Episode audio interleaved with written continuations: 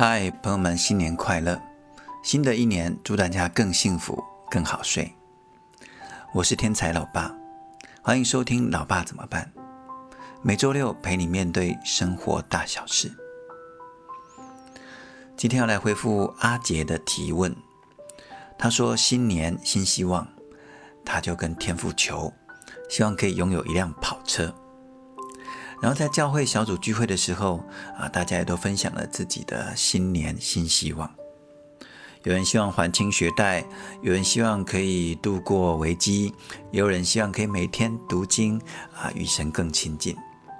大家愿望都很实际，甚至是很属灵啊，让他觉得自己的愿望还蛮奇怪的，就不好意思讲了。他就来信问到老爸说：“跟天父求一台跑车。”真的很奇怪吗？首先，我想跟阿杰说，我们的天父是我们在天上的父亲呢。你向他求美好的事物是很健康的，不然要去求别人吗？去求客户还是去求各种大师呢？当然是向我们的天父求。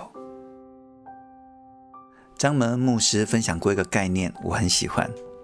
他说：“俗语说。”啊，拿人的手短，吃人的嘴软。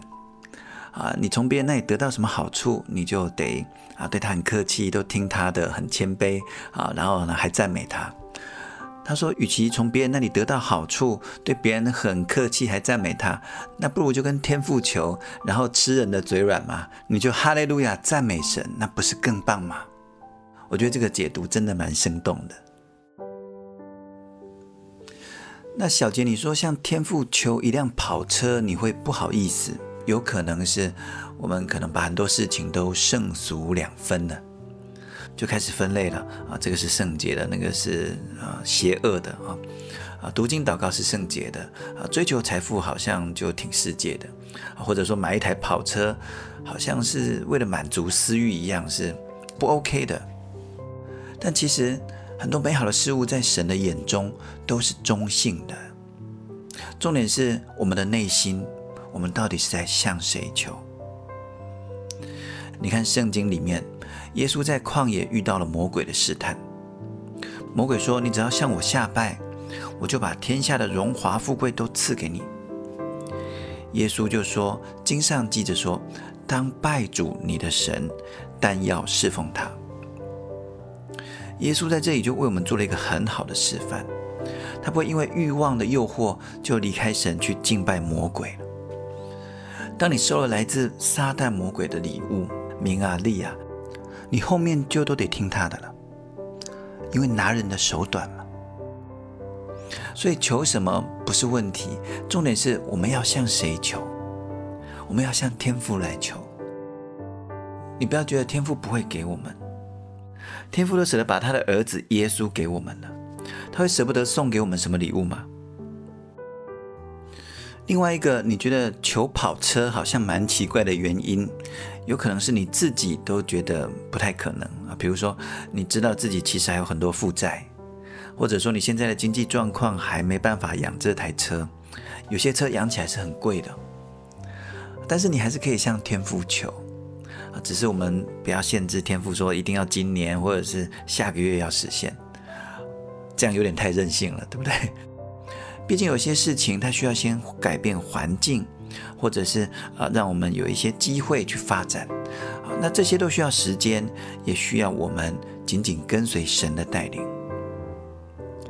我记得二零一三年，我向神求一个房子，啊，那时候是八年前了啊，那时候我甚至是没有工作还负债的。但上帝让我在那一年底那个元旦假期的时候，有了一个 idea，啊，就是用彩色笔，我就画了一个系列影片，叫《梦想 DNA》，并且开始在网络上流传起来。接着开始，两岸有很多人、很多公司邀请我去开课，啊，就是去教梦想 DNA。啊，讲师的收入还不错，啊，加上家人的支持，我隔两年就买到了我们在小学旁边的房子。那时候孩子正好上小学。神的预备真的是超乎我们所求，求神也让朋友们大大经历这样的恩典。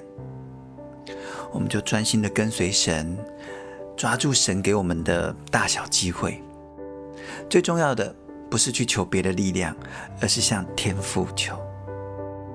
我们来祷告，亲爱的天父，谢谢你已经赐给我们许多美好，求你帮助我们在你的爱里面享受知足。主啊，你也知道我还有很多想实现的、想拥有的。主啊，若你许我，求你带我去实现好吗？带我去经历更多你的奇妙恩典。感谢天父，奉耶稣基督的名祷告，阿门。新的一年，祝福你，跟随耶稣，活出美丽人生。晚安，我们下周见。